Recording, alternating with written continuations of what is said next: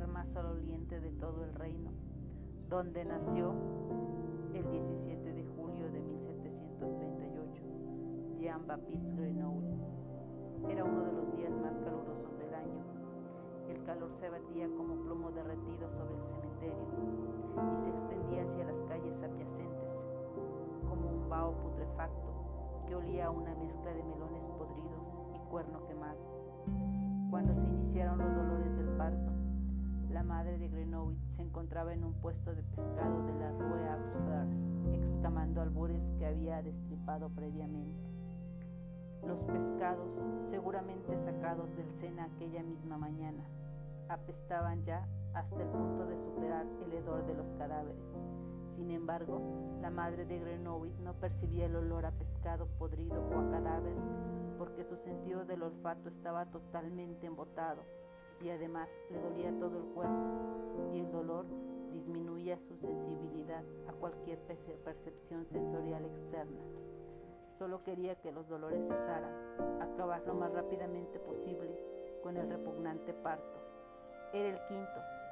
Todos los había tenido en el puesto de pescado y las cinco criaturas habían nacido muertas o medio muertas, porque su carne, sanguinolenta, se distinguía apenas de las tripas de pescado que cubrían el suelo y no sobrevivían mucho rato entre ellas. Y por la noche todo era recogido con una pala y llevado en carreta al cementerio o al río. Lo mismo ocurría hoy y la madre de Grenoble, que aún era una mujer joven de unos 25 años, muy bonita y que todavía conservaba casi todos los dientes y algo de cabello en la cabeza, y aparte de la gota y la sífilis y una tisis incipiente, no padecía ninguna enfermedad grave, que aún esperaba vivir mucho tiempo, quizás cinco o diez años más, y tal vez incluso casarse y tener hijos de verdad, como la esposa respetable de un artesano viudo, por ejemplo. La madre de Grenoble deseaba que todo pasara cuando antes, y cuando empezaron los dolores de parto, se acurrucó bajo el mostrador y parió allí, como hiciera ya cinco veces, y cortó con el cuchillo el cordón umbilical del recién nacido. En aquel momento, sin embargo, a causa del calor y del hedor que ella no percibía como tales, sino como algo insoportable y enervante, como un campo de lirios o un reducido aposento demasiado lleno de narcisos. Cayó desvanecida debajo de la mesa y fue rodando hasta el centro del arroyo, donde quedó inmóvil con el cuchillo en la mano. Gritos, corridas, la multitud se agolpa a su alrededor. Avisan a la policía. La mujer sigue en el suelo con el cuchillo en la mano. Poco a poco recobra el conocimiento. ¿Qué le ha sucedido? Nada. ¿Qué hace con el cuchillo? Nada. ¿De dónde procede la sangre de sus refajos? De los pescados. Se levanta, tira el cuchillo y se aleja para lavarse.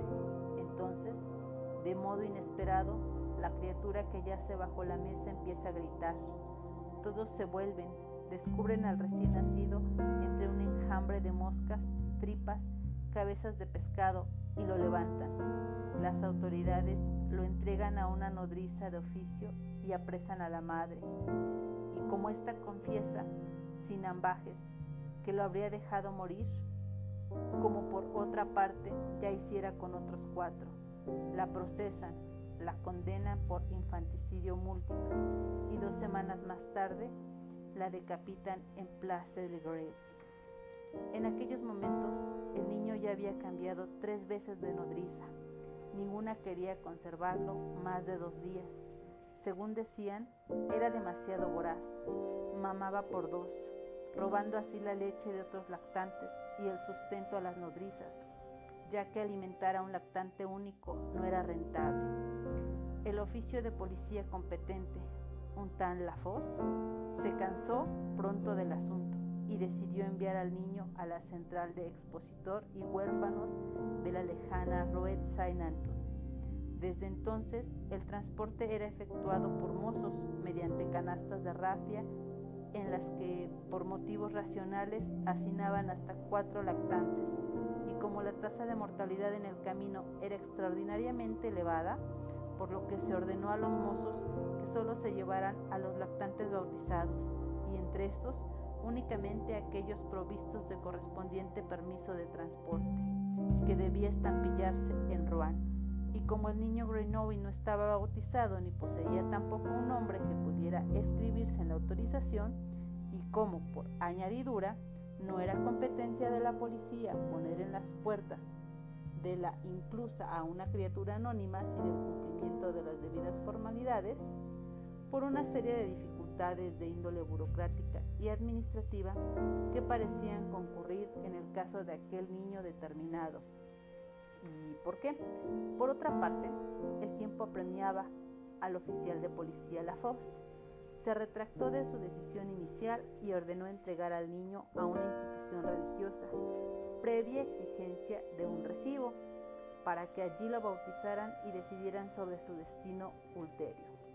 Se deshicieron de él en el convento de Saint Mary de la Rue Saint-Martin, donde recibió el bautismo en nombre de Jean Baptiste.